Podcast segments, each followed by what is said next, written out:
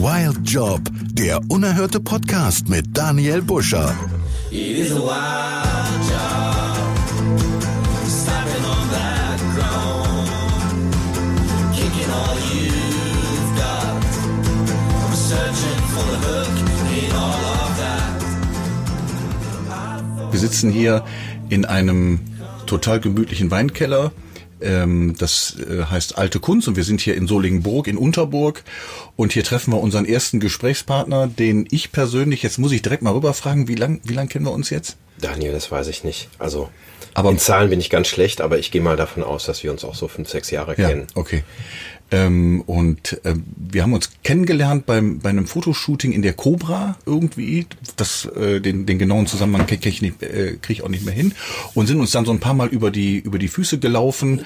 Und in all den Jahren, ähm, ja, ist daraus ja fast schon, heute habe ich im Telefonat gesagt, nahezu eine Freundschaft geworden. Und da hast du dich ein bisschen be beschwert. Und ich sag dann mal, es ist eine Freundschaft daraus geworden. Und ich bin, und ich freue mich total, dass du heute der erste Gesprächspartner von Wild Job bist, äh, von Menschen, die ich vorstelle, die einen etwas ungewöhnlichen Job haben, denn du bist ja kein, kein kaufmännischer Sachbearbeiter oder nicht, dass ich das jetzt hier kleinreden will, aber das ist ja doch schon etwas Konventionelles. Du bist der einzig verbliebene Fotograf des Solinger Tageblatts.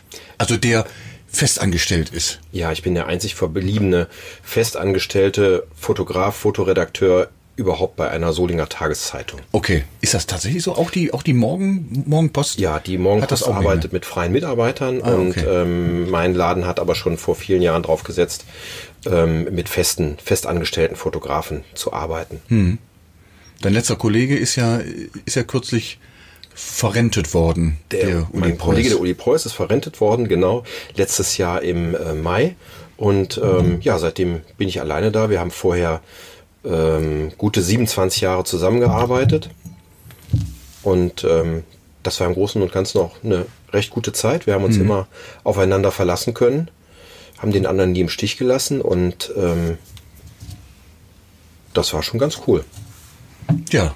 Und jetzt hast du vorhin noch bis zur Rente, bis zu deiner Rente da zu bleiben. Naja, wir hoffen mal, ähm, dass sich das Zeitungsgeschäft äh, weiterhin, Ja. Ja, ja. Ähm, weiterhin aufrechterhält und, ähm, und wir weiterhin eine gute Zeitung machen können und die Leser das auch von uns wünschen und wollen, ähm, so dass ich also gerne selbstverständlich noch bis zu meiner eigenen Verrentung da arbeiten möchte. Also ich möchte nichts anderes machen. Ich fühle mich wohl hier in der Stadt, ich fühle mich wohl mit dem Job, weil, ähm, weil es ist immer ein positives Ereignis, wenn ich irgendwo hinkomme.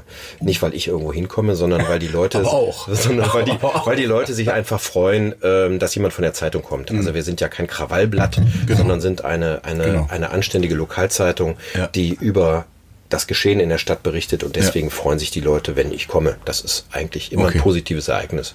Ja, das ist, äh, aber hat sich das, also kommen wir, kommen wir gleich zu.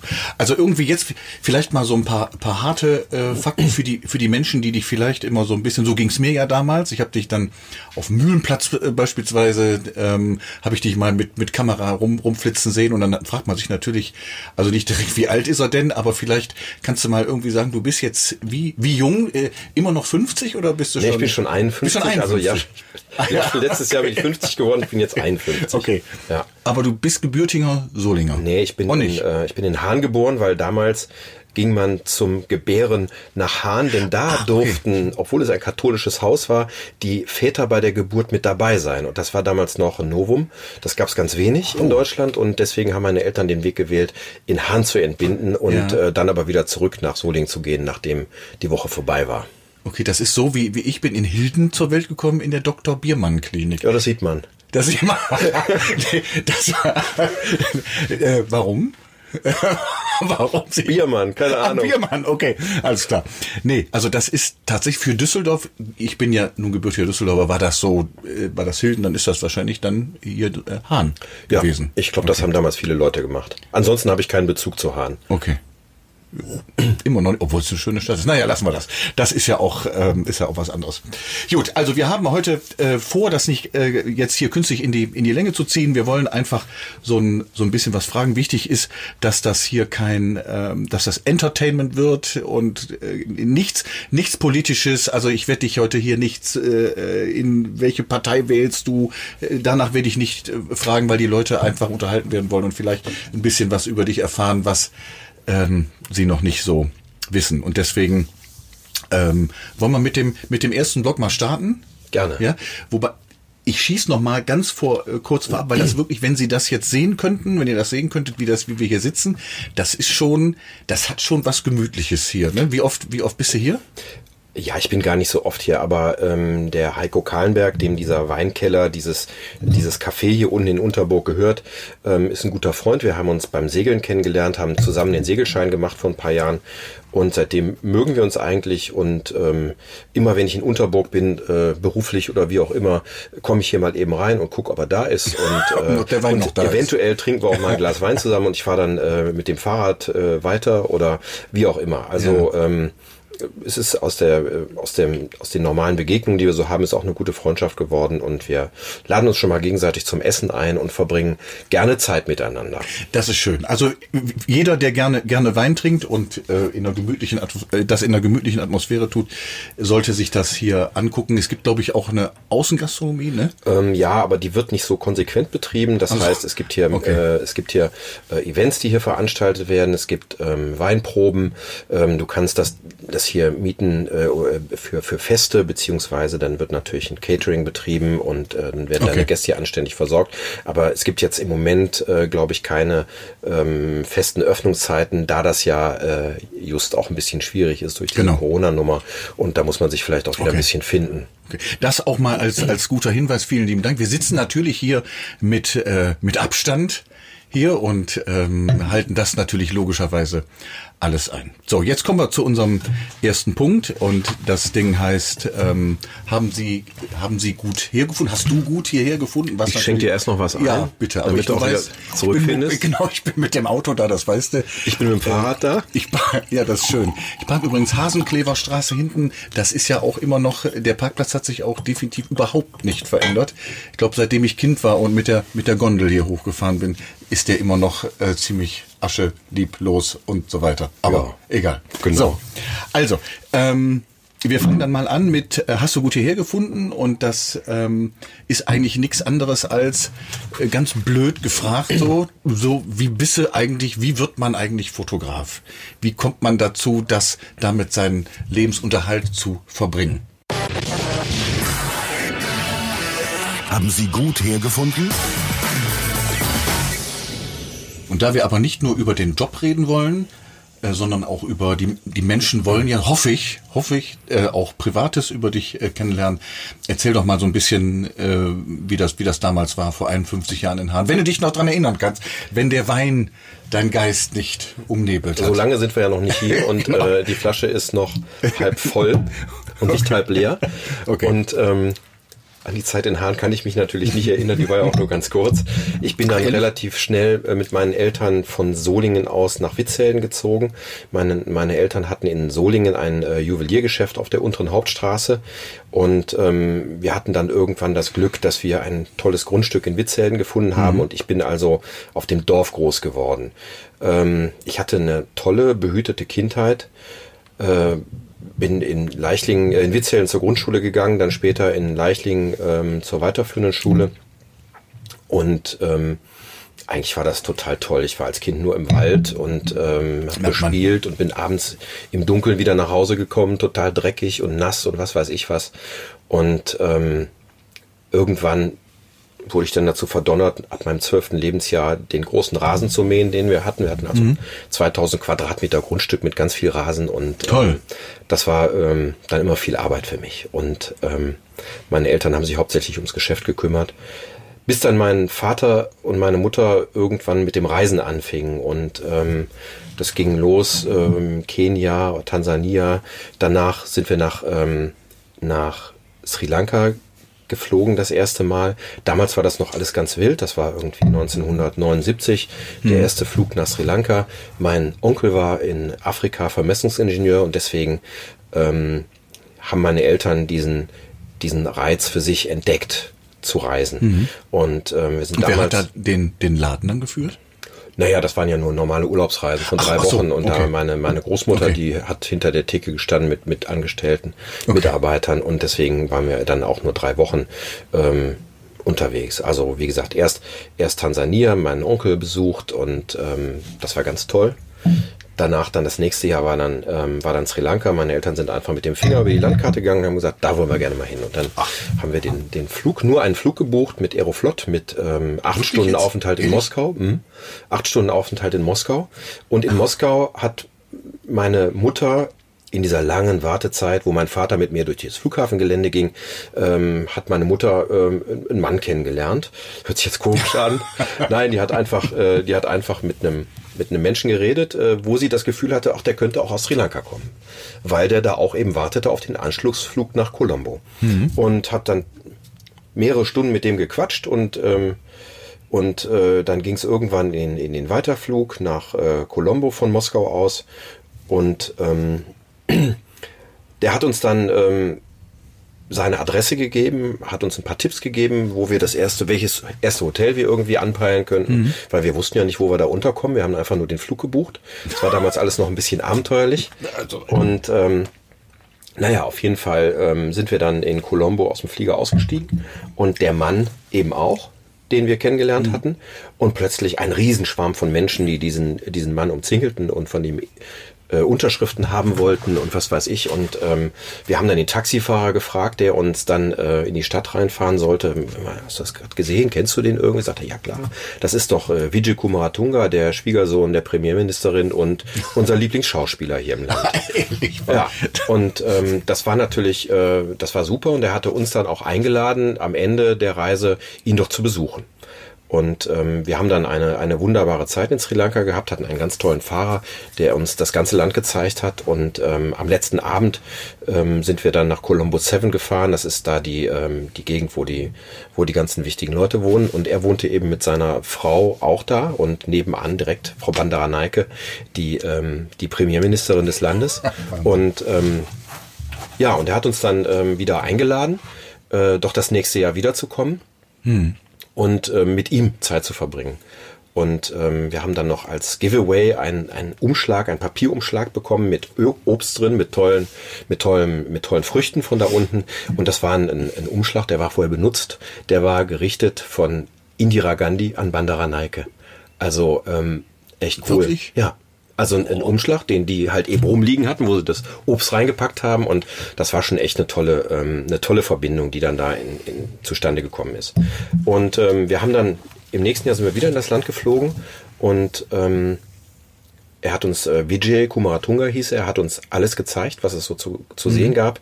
Und meine Eltern wollten sich am Ende der Reise bedanken. Und da sagt er, ja, ihr könnt euch gern bedanken, aber mir könnt ihr nichts Gutes tun. Ich habe eine Idee. Und dann fuhr der mit meinen Eltern in ein Kinderheim, ähm, wo es wirklich ganz schlimm aussah. Und hat meinen Eltern gezeigt, wie es den Menschen da unten gehen kann, denen es nicht so gut geht. Eben Waisen, ähm, Kinder, die abgegeben worden sind von ihren Eltern. Also da, wenn ihr was tun wollt, dann tut ihr was. Sammelt zu Hause Geld, macht irgendwas, aber hier könnt ihr was tun. Meine Eltern sind dann tief beeindruckt wieder nach Hause gefahren. Ich habe, glaube ich, meinen Vater das erste Mal weinen gesehen an diesem Tag. Und äh, ab diesem Tag war da zu Hause unsere Garage nur noch voll mit gesammelten Klamotten, Kleidern, äh, Brillen, was weiß ich, was die alles so gesammelt haben, um das dann in Container zu packen und dann im Folgejahr wieder rüber zu schiffen. Wir fuhren dann, flogen dann plötzlich auch zweimal im Jahr nach Sri Lanka und die Kontakte wurden intensiver und meine Eltern gründeten einen Verein, die Zeile und Direkthilfe.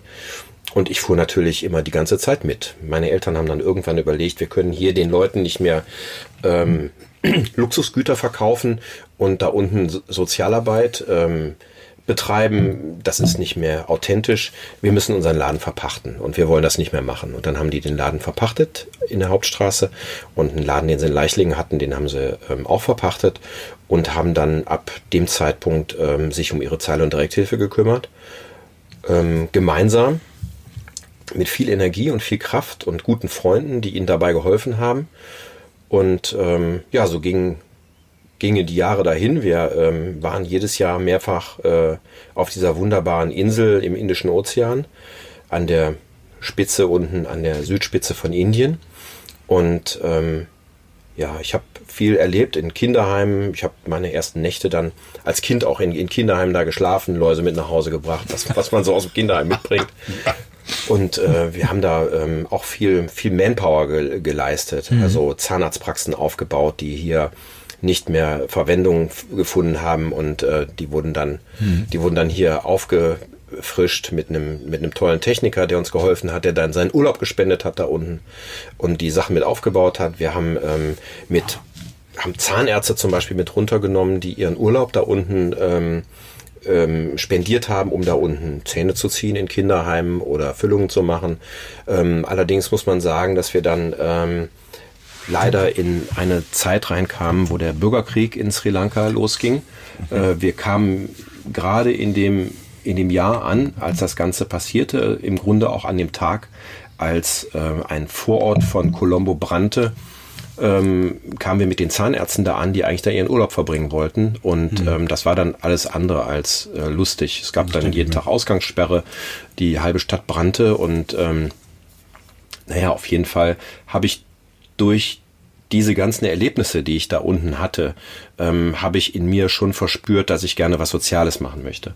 Und ähm, habe dann, als ich ähm, alt genug war, äh, ich habe also ähm, einen Realschulabschluss gemacht, habe danach ähm, mit 16 ein Jahr lang in einem in einem Altenheim gearbeitet, weil ich mit äh, 17 das Kranken, die Krankenpflege anfangen konnte, die Krankenpflegeausbildung und musste ein Jahr überbrücken nach dem Schulschluss. Und da war ich im Pilgerheim Weltersbach und habe da in so einer Schwerstpflegestation ähm, habe ich als 16-Jähriger dann das erste Mal Menschen gepflegt. Und ähm, morgens um 5.30 Uhr Brötchen für die Station geholt. Sind das, da gibt's doch Aufnahmen auf Facebook, ne? oder? Sind die, sind die das? Ja, Wo man ja, dich es noch gibt, mit, ähm, mit Haaren sieht. ja, Wer ihn nicht kennt, genau. der Christian ist ja leider nicht mehr im Besitz seiner, seiner vollen Haarpracht, aber da gibt's ja tatsächlich noch diese Aufnahmen. sind, sind die aus dieser, aus dieser Zeit auf Facebook? Ja, die sind also äh, nicht aus der äh, nicht aus der Altenpflegezeit, sondern Also- aus der Krankenpflegezeit, Ah, die danach kam. okay. Ich habe dann in der Lukasklinik eine Krankenpflegeausbildung angefangen und ähm, habe die leider nicht beendet. Das ähm, finde ich schade im Nachhinein. Ich hätte sie lieber beenden sollen, einfach nur um das Ding fertig zu machen. Aber damals war mir nicht danach, weil ich viele Sachen im Krankenhaus entdeckt habe, die mir nicht gefallen haben in diesem System, in diesem Gesundheitssystem, was damals ja eigentlich noch völlig in Ordnung Ich wollte war. gerade sagen, damals schon. Ja. Damals schon. Also damals habe ich schon Sachen, Sachen gefunden, die ich nicht mittragen wollte. Und ähm, aber im Vergleich zu dem, was heute passiert in Krankenhäusern, ist das natürlich Kindergarten gewesen. Und äh, wie gesagt, ich hätte die einfach nur, um das Ganze zu vervollständigen, besser mit zu Ende gemacht. Aber ich war damals ein bisschen locker drauf und habe gesagt, ach, machst halt was anderes. wie, viel, und wie viel fehlte denn? fehlte noch ein Jahr. Ein also Jahr? zwei Jahre hatte ich, äh, zwei Jahre hatte ich und ähm, es war auch eine gute Zeit. Ich habe tolle Kollegen Mhm. kennengelernt, Leute, die ich heute noch kenne, äh, mit denen, mit denen ich noch Zeit verbringe und ähm, das hat mich auch sehr geprägt.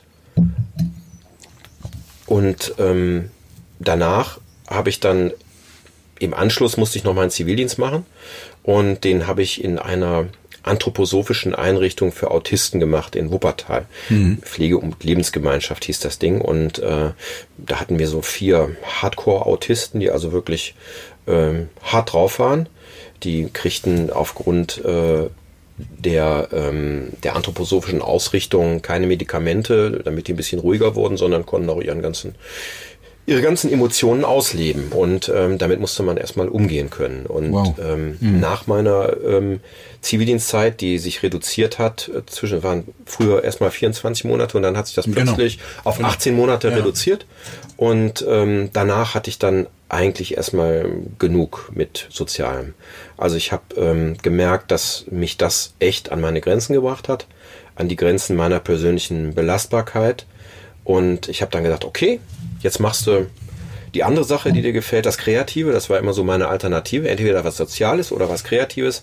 Und meine Eltern hatten mir schon frühzeitig ähm, eine Spiegelreflexkamera geschenkt, mit der ich als Kind schon immer rumhantiert habe. Und ich hatte auch zu der Krankenpflegezeit immer schon so ein kleines Schwarz-Weiß-Labor in unserem Heizungskeller. Ah, okay.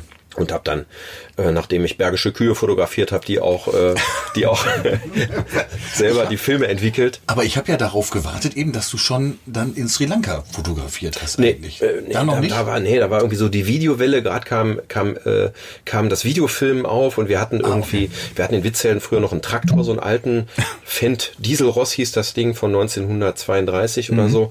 Den haben wir verkauft und eingetauscht gegen eine Videokamera. Mhm. Ach, ehrlich? Ja. Ach, Quatsch. Ähm, doch, das war also, ähm, der, dieser Traktor lag uns zwar am Herzen, aber ähm, irgendwie wollten wir mit, mein Vater und ich mit dem Ja. Videofilm anfangen. Da hatte man noch so einen ähm, Rekorder umhängen. Ja, genau. Und die Kamera Genau. hing an so einem Kabel und ja, ähm, die waren richtig teuer, ne? ja, Damals. ja, ich, ich glaube, das war damals so, weiß ich nicht, um die 4.000, 5.000 Mark, die das gekostet hat. Und das haben wir auch für den Traktor bekommen.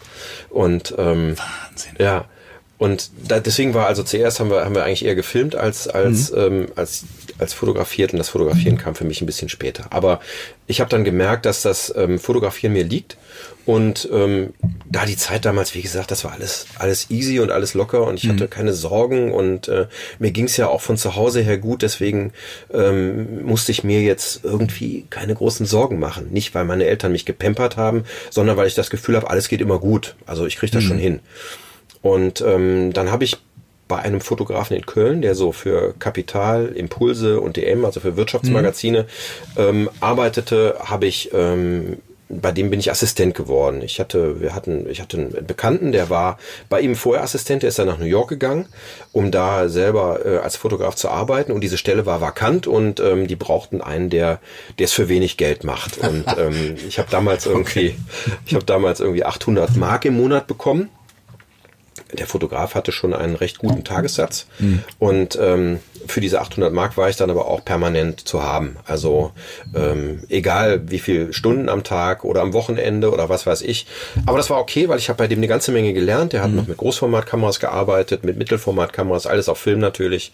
Man musste zwischendurch immer ins Studio fahren, die die die die Filme zum Klippen zu bringen. Das heißt, ein Teil des Films wurde entwickelt und dann wurde geguckt, ist die Belichtung in Ordnung? Und dann sagte man, nee, äh, eine Blende mehr, eine Blende weniger und hat dann den Rest des Filmes entwickelt. Das war damals schon etwas, äh, um es äh, höflich zu formulieren, komplexer als heute. Heute Ah. kannst du ja mit so einem mit so einem Smartphone kannst ja schon vernünftige Bilder machen. Das war viel komplexer. Ja, ja. Also ähm, du musstest dich auch im Grunde, wenn du jetzt irgendwo eine Location hattest, wo das Licht so und so war, musstest du äh, durch Filter ähm, im Grunde ähm, versuchen, auf ein neutrales Licht zu kommen. Und das war schon, das war schon extrem aufwendig. Da fuhr ich zum Beispiel, ähm, da war ein, ein, ein ein Hersteller von, äh, von Kaffeefiltern und Kaffeemaschinen fing mit M an.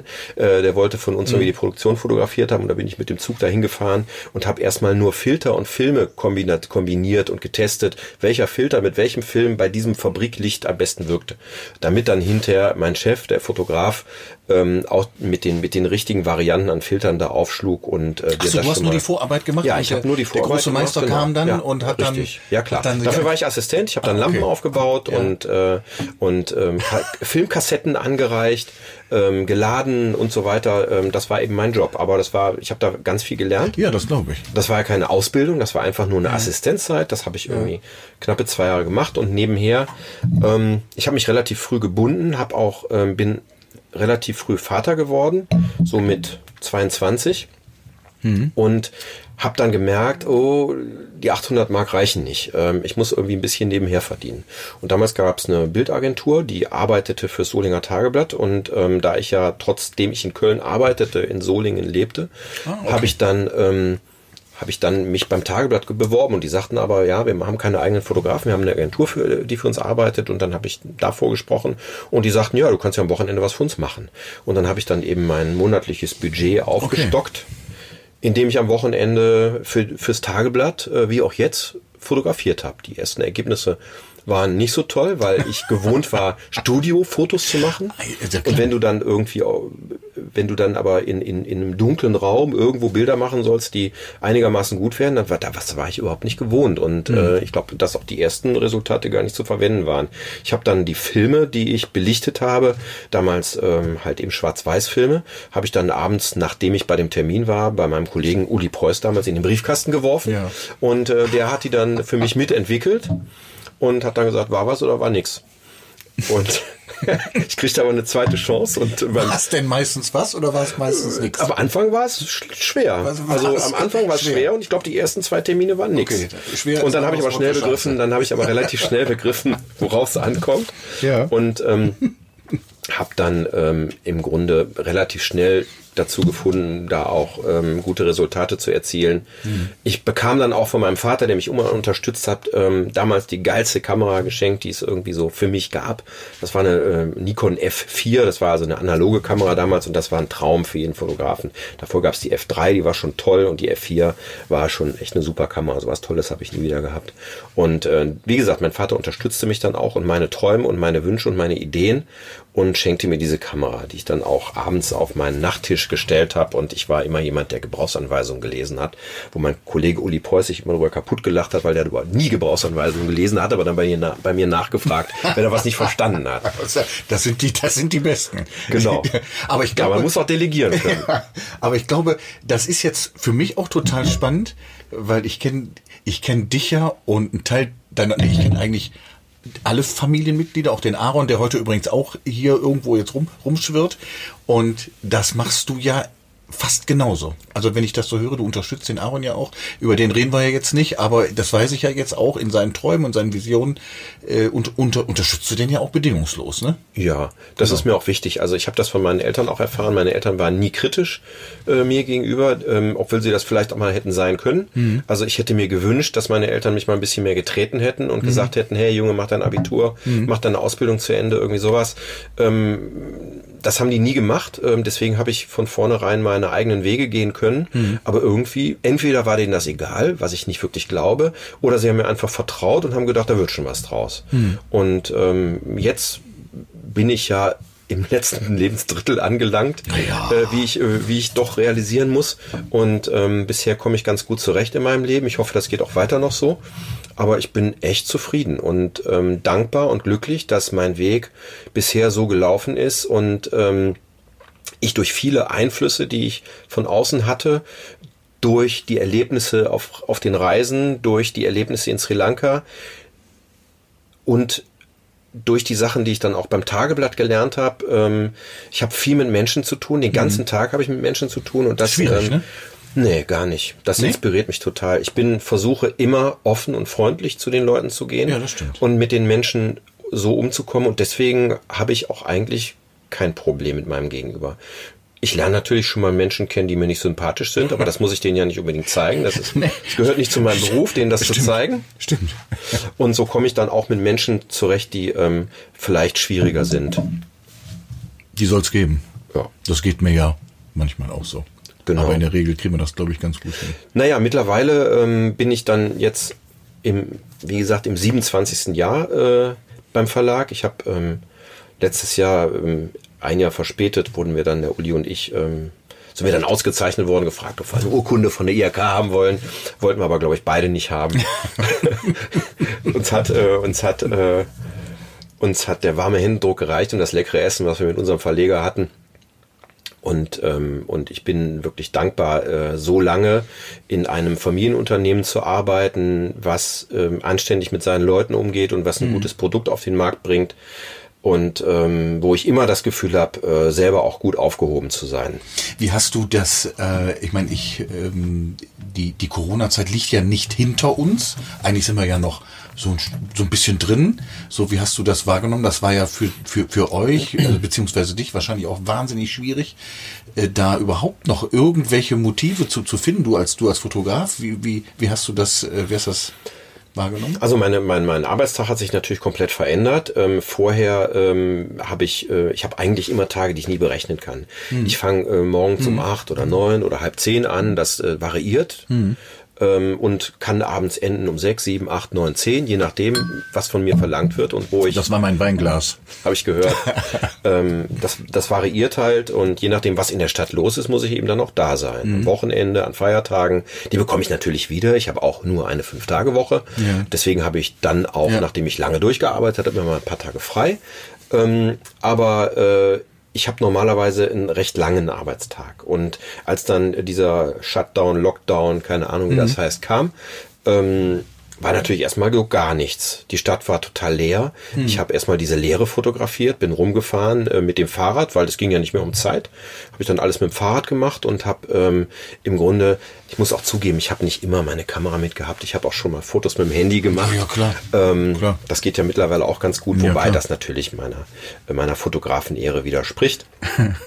Aber ähm, ich habe dann, ähm, ich habe dann eben die Stadt in ihrer Leere und ihre Tristesse fotografiert Hm. und ähm, euh, ja, dann kamen eben diese ganzen Themen. Man wusste überhaupt nicht, wie man damit umgehen sollte. Aber natürlich war die Zeitung voll mit diesem Thema und man Ja, ja. brauchte auch immer Bilder dazu. Genau. Aber mein Tag änderte sich, weil ich hatte plötzlich keine Abendtermine mehr. Es gab keine Veranstaltungen mehr, keine Kultur, keine Konzerte, Mhm. kein Theater. Und ähm, deswegen war ich in der Regel auch äh, um fünf, sechs Uhr mit meiner Arbeit fertig und Ja. konnte das konzentriert durchziehen. Du konntest dann hier hinfahren. Ah nee, hier ging ja auch nicht. Hier war ja auch, Hier war äh, auch, hier zu. war ja auch nichts. Ja Äh, wir haben uns dann, wie gesagt, So. schon mal privat getroffen und, Stimmt. äh, und äh, haben mit Abstand agiert. Am Anfang wusste man ja gar nicht, wie man miteinander umgehen sollte. Ja, stimmt. Äh, mittlerweile ähm, sind wir auch wieder ein kleines bisschen lockerer, aber halt natürlich noch den Abstand, der von uns verlangt wird. Aber du findest das, findest das jetzt auch wahrscheinlich viel schöner, dass wieder Leben da ist, dass das Leben wieder um einen Ja. rum ist und dass du wieder Leben fotografieren kannst. Total. Das zieht ja jetzt erst wieder richtig an. Ja, genau. ähm, in, in den letzten zwei Wochen merke ich so, dass äh, viele Themen wieder dazukommen. Ich habe wieder täglich äh, meine, meine 10 bis 12 Termine. Ähm, wo die Leute eben auch, ähm, wo wir die Leute besuchen, zu Hause, Mhm. äh, in ihren Funktionen, am Arbeitsplatz, was weiß ich. Natürlich ziehst du da immer eine Maske an, wenn du irgendwo reingehst, Klar. aber eigentlich hast du wieder die Begegnungen wie vorher, die vorher wie eingefroren waren. Und äh, das war schon komisch. Also das war auch für mich äh, extrem schwierig. Aber ich habe dann morgens erstmal im Bademantel an meinem Rechner gesessen und äh, habe den. Tag ein bisschen später begonnen. Dann denke ich jetzt direkt an Rolf Eden, aber der, ähm, der hat, glaube ich, auch morgens frühs trinken angefangen. Und äh, ich glaube, das, das hast du dann Nee, nicht. das ne? mache ich, wenn überhaupt, dann abends. Ja, und äh, ich habe so einen anthrazitfarbenen Bademantel, der Okay. ist weder sexy, äh, äh, noch, Komm. noch, noch kommt mir Rolf Eden dabei in den Kopf. Kopfkino. Der ist nur pragmatisch. Ich weiß nicht, le- lebt der überhaupt? Rolf Eden ist tot, ne? Oder? Ich habe gar keine Ahnung. aber er ist, er ist tot, also der personifizierte Playboy. Ich weiß es nicht. Äh, naja. Kenne ich auch nicht wirklich. Hätte der Aaron jetzt beispielsweise, wenn der, wenn der gesagt hätte immer, ich werde ich werd Fotograf, was hättest du da gesagt? Ah, da hätte ich natürlich gesagt, lass es besser, weil ähm, die Zukunft der Fotografie schwierig wird. Es gibt es gibt natürlich Cracks, richtig gute Fotografen. Auch in Soling gibt es einige gute, wirklich gute Fotografen, die so Industriefotografie machen, die gute Sachen machen, die die wo eine Menge an Technik notwendig ist, eine Menge an Know-how notwendig ist. Ähm, so bin ich eher nicht. Ähm, ich mache äh, eher so ah, ich würde es jetzt mal Fast-Food-Fotografie nennen.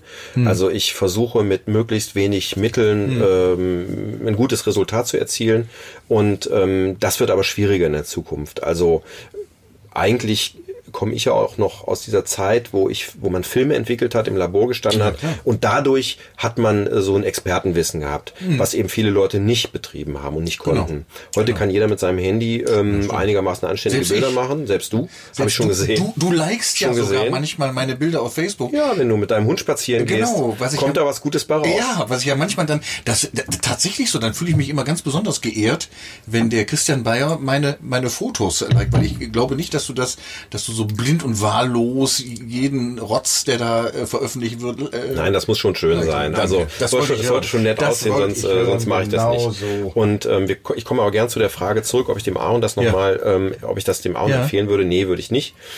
Ähm, weil eben diese diese Fotografie, wie ich sie betreibe, doch eher ausstirbt, weil viele Menschen mittlerweile gut fotografieren können. Ich kann auch beobachten in diesen äh, äh, sozialen Medien, dass die Leute, wirklich viele Leute auch sehr kreativ sind und eine, eine gute Ideen haben und es gut umsetzen. Und die neue Technik ermöglicht uns eben heu heute auch, immer eine direkte Qualitätskontrolle zu haben ähm, auf ihrem Display und dadurch ist das, ist das kein Wunderwerk mehr. Und äh, deswegen ist mein Beruf absolut aussterbend. Ähm, ich definiere mich auch gar nicht so unbedingt so sehr durch die Fotografie, sondern ich bin für meine für meine Zeitung auch ein Satellit außen. Also ein Mensch, der rumrennt, den Ja, die Leute genau. ansprechen können, Ja. äh, wenn die, wenn die sich beschweren, beklagen wollen, dann machen die das bei mir. Wenn die was Gutes loswerden wollen, machen die das auch bei mir. Und, ähm, und, weil sie dich kennen, weil genau. sie wissen, du bist der vom Tageblatt. Richtig. Und, Genau. äh, und ich hoffe, das bleibt so, weil das gefällt mir auch. Ja, das glaube ich. Ja. Das glaube ich. Ja, das ist ja, ähm, ja, dann sind wir ja jetzt im, im Jetzt angekommen. Also hier wieder So, die, dann endet das ja jetzt hier. Also es endet nicht hier im Weinkeller. Das wäre das wär tragisch auf eine, eine, auf die eine oder andere Weise. Aber wir sind jetzt hier und äh, machen dann direkt mal jetzt weiter nahtlos mit dem mit dem nächsten Part. Flashback. Und Flashback heißt eben, dass ähm, wir jetzt den äh, unseren unseren Gast heute, also den den Christian Bayer, fragen wollen, wenn wenn du die Gelegenheit hättest, äh, in deinem Leben an einen ganz bestimmten Punkt nochmal zurückzureisen. Aber ich muss dazu sagen, nicht um etwas zu verändern, sondern einfach nur, um es vielleicht nochmal intensiv wahrzunehmen, wie so, ein, wie so ein Zuschauer, also wie im Kino. Du könntest jetzt eine, eine ganz bestimmte Situation nochmal wahrnehmen, zurückreisen. Welche Situation wäre das und warum wäre sie das? Also das ist nicht so ganz einfach, aber ähm, wenn ich in meinem Leben zurückdenke und und an einen Punkt kommen soll, der mir besonders imponiert hat, besonders gefallen hat, der für mich besonders wichtig war in meinem Leben, dann komme ich zu einem Punkt, den ich vorhin schon erwähnt habe, nämlich zu dieser Reise nach Tansania. Ähm, wie gesagt, war mein Onkel Vermessungsingenieur in Tansania, nicht nur da, sondern auch in ganz vielen anderen Ländern, in Nigeria, in Amerika, in der Türkei, in Australien. Aber ähm, in Tansania haben wir ihn eben besucht. Wir waren vier Wochen da und ich war so ungefähr acht Jahre alt. Und ähm, das war eine unglaubliche Begegnung mit diesem Land. Als Achtjähriger in, in, in, nach Afrika zu fliegen. Und ähm, wir haben da mit ihm in seinem Camp gelebt, ähm, zwei Wochen lang, und er hat mit uns Ausflüge gemacht in Dar es Salaam und in, in, in viele, viele Orte und die, die uns unglaublich gefallen haben. Aber wir sind dann auch von da aus mit so einem kleinen Flieger wo sechs Leute reinpassten, so eine Cessna, sind wir ähm, zum Rufiji River geflogen. Das ist also ein, ein Fluss, der da mitten durch den Dschungel geht und haben da in einem Zeltlager geschlafen, eine Woche lang. Das war natürlich auch damals schon ein touristisch, ähm, ein touristisches Zeltlager. Mhm. Das hatte ein ehemaliger ähm, Ostdeutscher, Karl Jehn hieß der, der hatte das Ding irgendwie äh, aufgebaut. Da waren vielleicht so zehn Stoffzelte im Busch und ein großes Zelt in der Mitte, wo man ähm, essen und trinken konnte. Da stand Kühlschrank, da konnte man sich selber bedienen und eine Strichliste machen, wenn man sich eine Cola genommen hatte. Und ähm, wir, wir, wir landeten mit, mit dieser Cessna, landeten wir ähm, auf, auf so einer Piste, auf so einer staubigen Piste. Und dann kam der zwölfjährige Sohn, der ein Kissen unter seinem Hintern hatte, im Land Rover angefahren und holte uns ab. Und wir stiegen also in das, in das. Der hat das Ding ähm, auch äh, gesteuert? Ganz alleine, ja. War so. kein anderer dabei. Ach so. Zwölf Jahre war der Junge Ja, und ähm, passt, der ne? konnte den Land Rover fahren, obwohl der sicherlich nicht synchronisiert war. Also mit Zwischengas gefahren werden musste. Oh Gott. Und ähm, der holte uns an, an, an, an dieser staubigen Piste ab und ähm, wir fuhren dann in dieses Camp und lebten da eine Woche. Ähm, ich durfte mit einem der, der Söhne im Zelt schlafen. Meine Eltern hatten ihr eigenes Zelt und da wimmelte es nur so von Tieren. Also nachts Hyänen und ähm, Nilpferde, die direkt am, am, vom Fluss aus hochkamen. Elefanten, die in dieses große Zelt geschissen hatten mitten in der Nacht. äh, eines, eines Nachts war Krankenpflege, die dann irgendwann kam. eines Nachts kam mein Vater vom Klo nicht zurück, weil irgendwelche Hyänen davor saßen und ihn von diesem Plumpsklo nicht zurückließen. Und ich hatte immer nur ähm, den, den Reißverschluss aufgemacht und ähm, mich so erleichtert. Ja, ich wollte, ich traute mich natürlich nicht da rauszugehen nachts. Und ähm, wir, wir haben da Sachen erlebt. Also dann wurden wir mit einem Jeep ganz weit rausgefahren, äh, zehn Kilometer, und äh, sind dann einfach zu Fuß mit einem Guide wieder zurückgelaufen. Der hatte eine Flinte dabei und die Patronen in der Hosentasche. Und da lag dann eine, eine, eine, eine Löwenherde und, äh, und Büffel, die auf einen zugerannt kamen und was weiß ich. Also irre. Und ähm, wenn ich nochmal an einen Punkt zurückkommen möchte, um das nochmal intensiver zu erleben mit dem Wissen von heute, mit dem Kopf von heute, mit der Auffassungsgabe von heute und mit meiner Familie, also sprich mit meinen drei Kindern. Ich habe drei Kinder, die sind ähm, 28, 20 und 13. Und mit diesen drei Kindern und meiner Frau würde ich das gerne nochmal erleben. Um dir das zu zeigen. Um denen das zu zeigen und um das mit denen zu erleben. Ich meine, da wird es jetzt wahrscheinlich ganz anders aussehen, ja. Aber, ähm, aber, aber diese, dieses Basic, diese, diese Sache in meinem Leben, die mich tief beeindruckt hat, ähm, die würde ich gerne mit meinen Kindern äh, in allen Farben und mit allen Gerüchen ähm, nochmal erleben. Und ich habe so das Gefühl, dass das bei dir absolut noch da ist, ne? Total. Also das ist, weil du schilderst das so. Ich hab, ich war gerade mit dabei. Ja, tatsächlich. also ich habe ähm, ich hab, ähm, wir haben natürlich das alles, hat mein Vater damals in Super 8 gefilmt und wir haben, glaube ich, drei Stunden Tansania auf Super 8. ähm, irgendwann habe ich das mal. Ähm, Ton schon? Oder? Ja, war auch Ja? ein Ton dabei, aber viel Ton war da nicht. aber wenn du dann so irgendwie, du sitzt, du sitzt auf der Motorhaube deines Autos und irgendwie zehn Meter vor deinem Auto kreuzt eine Löwenherde die Straße. Geil. Und ähm, das, das ist einfach, äh, einfach unglaublich. Oder, oder natürlich gerissene Gnus, die, die dann in der Sonne liegen und darben und Geier, Riesenhaufen von Geiern auf diesen Tieren. Oder, ähm, oder heiße Quellen, in denen du sitzen kannst und wo dann irgendwelche Afrikaner äh, äh, dir, äh, dir einen Hirsebrei gemacht haben zum Mittagessen.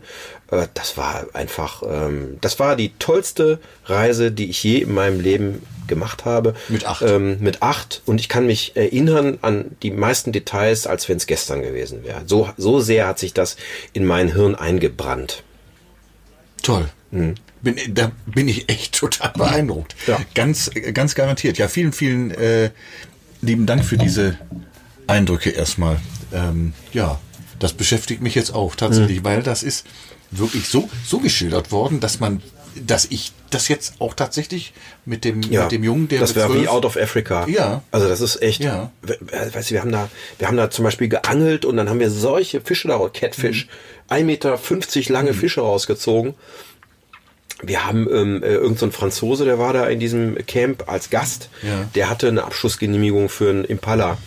Und äh, ja, will ich Ja. jetzt nicht erzählt. Aber dann war ich natürlich, der war völlig in Ordnung, Impalas jagen. Und dann wurde dem mit dem Jeep so lange hinterhergefahren, bis das Tier so müde war, dass der da auch getroffen hat. Ja. Klar, und dann wurde das aber mitgenommen und ähm, Also wenn du mit deiner Familie dahin äh, gehst, in der Zeit nochmal zurück, ich bin dabei, ich komme mit. Ja. Gerne. Ich werde es nicht machen, das- ne? nee, ist nee. klar, weil Ja, ich kann es mir jetzt nicht mehr leisten. Ja. Und äh, das wäre auch jetzt ein anderes Afrika. Ja, klar. Ähm, aber Klar. Guck mal, jetzt kommt gerade. eine Pause, du kannst ruhig kommen. Die, die, die Pause ist ja eigentlich noch gar nicht, das ist aber gar nicht, gar nicht schlimm. Jetzt müssen wir kurz nur er, erwähnen, dass der, dass der Aaron bei ja gerade hier äh, in den Weinkeller runterkommt. Der sieht aber gar nicht so aus, als wenn der gearbeitet hätte.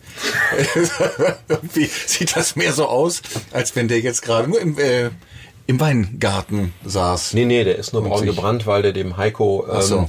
Äh, Okay. dem, dem, dem Besitzer des Weinkellers, äh, Okay. viel hilft im Moment. Der fängt Der ja. gerade auch reinkommt. Äh, herz- herzlich willkommen. Und, und jetzt ist aber, glaube ich, Zeit für eine kleine Pause. So.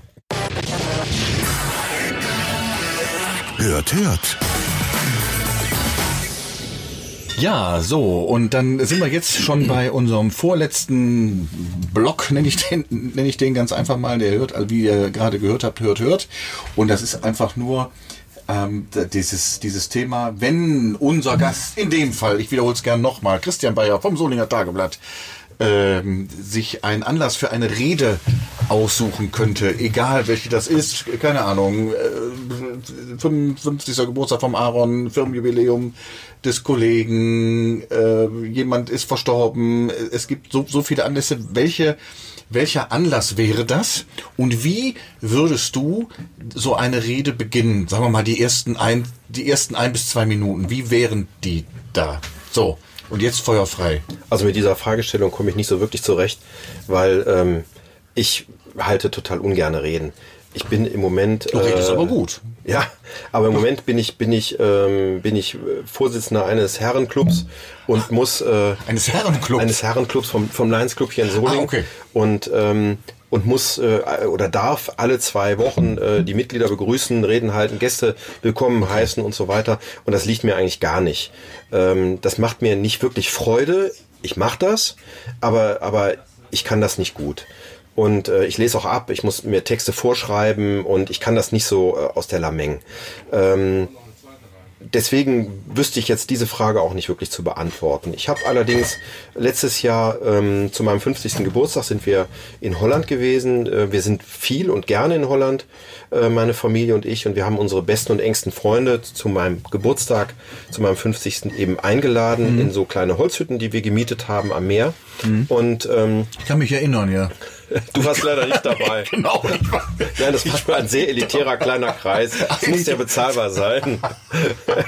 Und, äh, Ja, und schön. wir haben, ähm, wir haben also dann, äh, wir haben dann abends, nachts in meinen Geburtstag reingefeiert und ähm, haben uns dann eine von diesen Holzhütten ausgesucht und waren dann mit 15 Leuten oder 20 Leuten ungefähr in dieser kleinen Holzhütte und ähm, ich habe kurz vorher eine äh, leider eine Krebserkrankung hinter äh, mich gebracht und war eigentlich ganz dankbar, dass ich äh, diesen 50. Geburtstag so in dieser Form erleben durfte und habe dann eben um Mitternacht äh, war ich auch einigermaßen angetrunken, habe ich dann eine kleine Rede gehalten, die ich vorbereitet hatte und habe ähm, äh, habe da was verlesen, was äh, was eben im Grunde äh, mein Leben anging, meine Dankbarkeit, meine äh, Situation mit meinen Kindern und eigentlich äh, ist das äh, in einer großen Flennerei ausgeartet.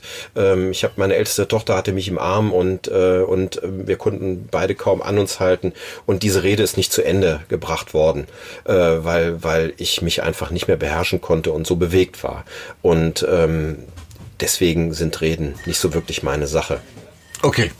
Also, aber würdest du dich dann drumherum drücken, wenn, wenn dich einer darum ich würde mich niemals drum rumdrücken. Ich habe auch zur Konfirmation meines Sohnes eine Rede gehalten Okay. äh, und so weiter. Wenn meine Kinder irgendwann mal heiraten sollten, werde ich auch Reden halten, selbstverständlich, Okay. das gehört sich so. Ja, okay. Aber ähm, ich bin nicht der begnadete Redner. Und du drängst dich ähm, auch nicht irgendwo rein, Nein, nein, hier, nein, komm, nein. Wenn das jemand anders für mich macht, bin ich dankbar. dann bist du dankbar. Ja. Alles klar. Okay. Ja, dann haben wir das ähm, also auch erledigt. Vielen lieben Dank. Drei Fragen. So, und damit sind wir schon fast am Ende. Jetzt kommen nur noch ähm, ja, drei Fragen, die in der Regel, ich erkläre das mal eben kurz. Also äh, du, wenn du, wenn du so lieb bist, stellst gleich drei Fragen an den nächsten Gast, äh, den, ich, den ich habe, obwohl ich, ich werde dir nicht sagen, wer es ist. Okay. Also du äh, sagst einfach nur, ähm, wa, was du von dem, was du vom nebulösen Mr. X wissen willst. Drei Fragen, die sprichst dann da rein und ich werde die dann ähm, weiterleiten. Und so musst du leider mit mir vorlieb nehmen. Ich werde dir jetzt drei Fragen stellen. Mein Vorteil ist, ich kenne dich. Und witzigerweise hast du mir gerade eben schon ähm, eine Antwort äh, vorausgegriffen, aber ich kann mir also auf die Schnelle keine andere, bessere Frage einfallen lassen, so dass ich jetzt zuerst mal die Frage äh, stelle, wann hast du zuletzt geweint? So, das war, ähm, war das zu dem 50. oder gab Nee, es nee, danach? nee, ich, ich weine ganz oft. Also ich habe das letzte Mal, äh, ich habe das letzte... Heulsuse. Ja, genau. Ich, ich, ich, ich weine auch bei, äh, bei Bambi, äh, äh, bei Ist Walt Disneys wahr? Bambi. Doch, ich habe ähm, vor drei Tagen einen Film im Fernsehen gesehen, Ja. ähm, der hieß ähm, Systemsprenger. Ja. Ähm, da ging es um, um, um ein äh, verhaltensauffälliges Mädchen. Ähm, Okay. Und ähm, da habe ich bitterböse geweint. Oh. Meine, meine Frau und meine Tochter gucken mich dann immer an und schmunzeln so ein bisschen, aber äh, ich sitze da, mir läuft das Wasser einfach die Augen entlang und äh, ich kann nicht an mich halten. Also bei mir reicht schon ein, ein Fernsehfilm, der ein bisschen emotional ist Okay. äh, und ich fange an zu heulen. Also im Sinne tatsächlich wie ein, wie ein Tief, Schlosshund. tief beeindruckt und Okay. äh, tief getroffen und ähm, Okay. ja. hm.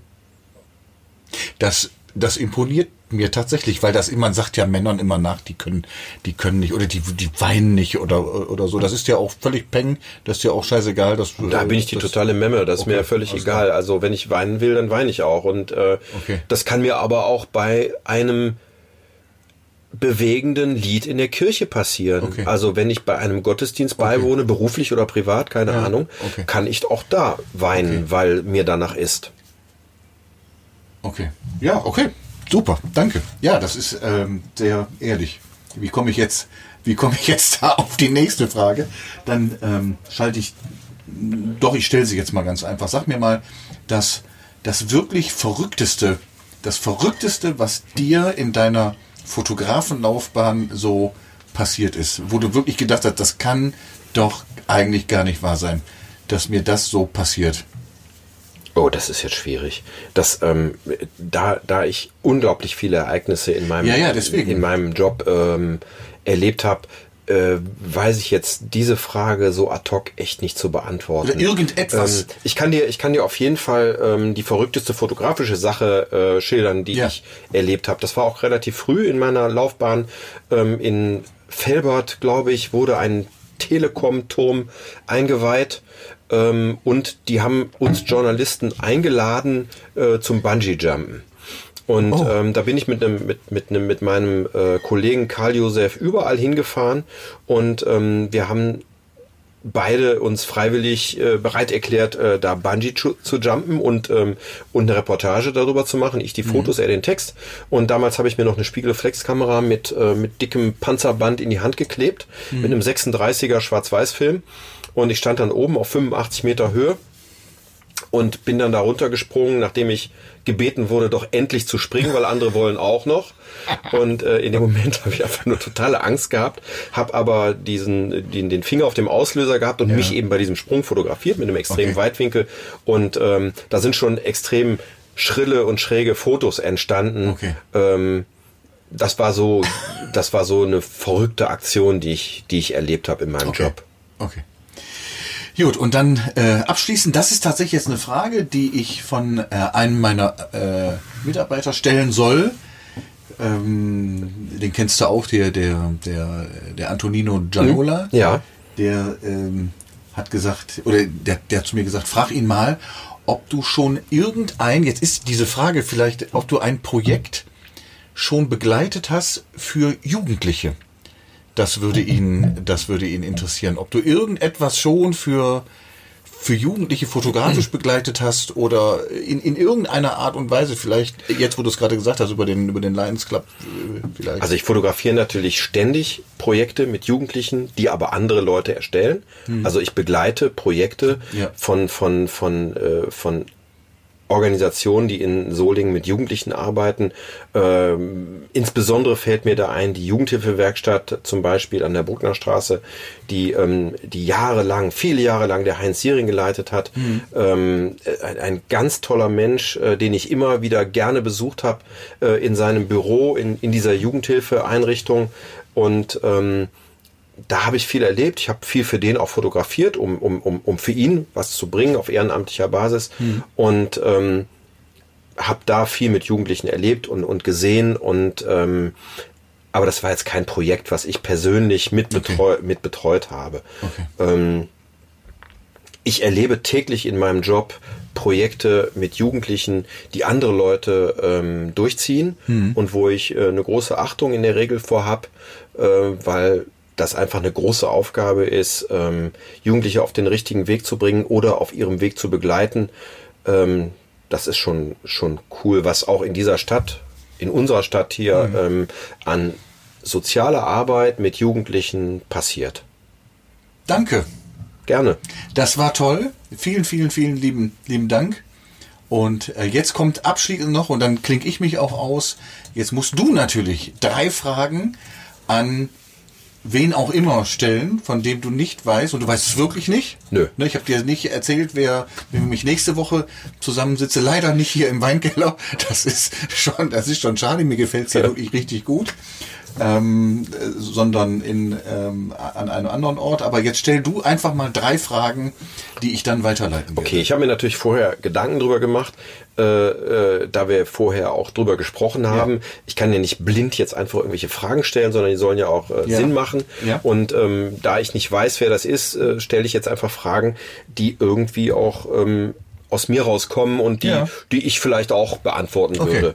Und ähm, wichtig wäre mir zum Beispiel eben, gibt es in ein Ereignis in deiner Kindheit, welches dich tief geprägt hat? Also das schließt sich an an vieles, Mhm. Genau. worüber wir heute Ja. gesprochen haben, aber das Ja. finde ich mir ganz wichtig, weil Kindheit ist ein wichtiges Thema Ja. und Kindheit kommt oft viel zu kurz, das eigene Verarbeiten der eigenen Kindheit. Okay. Das wäre Frage eins. Die zweite Frage, kommst du in deinem Leben ohne den Einsatz von Ellenbogen aus? Ich ähm, habe keine Achtung vor Menschen, die Ellenbogen einsetzen. Da ich ja jetzt schon weiß, mit wem ich nächste Woche spreche, bin ich jetzt selber schon total gespannt auf die Antwort, äh, weil ich sie mir selber nicht beantworten kann. Jetzt Okay. im Moment, ich bin total gespannt. Ja. Und äh, ich werde dir, da- ich werde dir das erzählen, beziehungsweise vielleicht, wenn du, wenn du Lust hast, Ich hör's hörst- mir dann an. Hörst du sie es einfach Also ich hoffe, auch dieser Mensch, den du da interviewst, kommt ohne den Einsatz von Ellenbogen Ja, aus, denn, sehen. denn das widerspricht meiner persönlichen Einstellung. Wir werden sehen. Ja. Habe ähm, dann aber auch noch eine dritte Frage, die ist jetzt weniger kompliziert, aber gehört dazu. Was ist dein persönliches Erfolgsrezept, dein Credo in deinem Leben? Okay. Frage drei. Ja, da kann ich mir schon die Antwort denken, aber das ist total spannend. Äh, ja, super lieben Dank äh, für diese, jetzt, ich guck mal offen, äh, für diese, für diese 70, 75 äh, Minuten, die wir hier zusammengesessen haben, mit allem drum und dran. Hat mir sehr viel Spaß gemacht und du hast es mir auch recht leicht gemacht, diese erste, ist ja die erste Folge, äh, aufzunehmen. War echt äh, total schön. Ja, ich fand's auch wunderbar. Ähm, die Flasche Wein, die uns der Heiko hier äh, kredenzt hat, die ist jetzt auch leer. Das Wasser allerdings auch. Also wir haben Wasser und Wein getrunken. Du weniger Wein Ja, und ich wollte grad sagen, ne? Aber ich bin ja mit dem Fahrrad da Genau. und, ähm, Und ich mit und kann ein Glas mehr Auto. vertragen als du. Das stimmt wohl. Und so sagen wir mal, bis äh, Rudi Carell hat immer gesagt, bis zum nächsten Mal. Genau. Mach's gut. Bis dann. Du ciao, auch. ciao. Bis zum nächsten Mal. Ciao.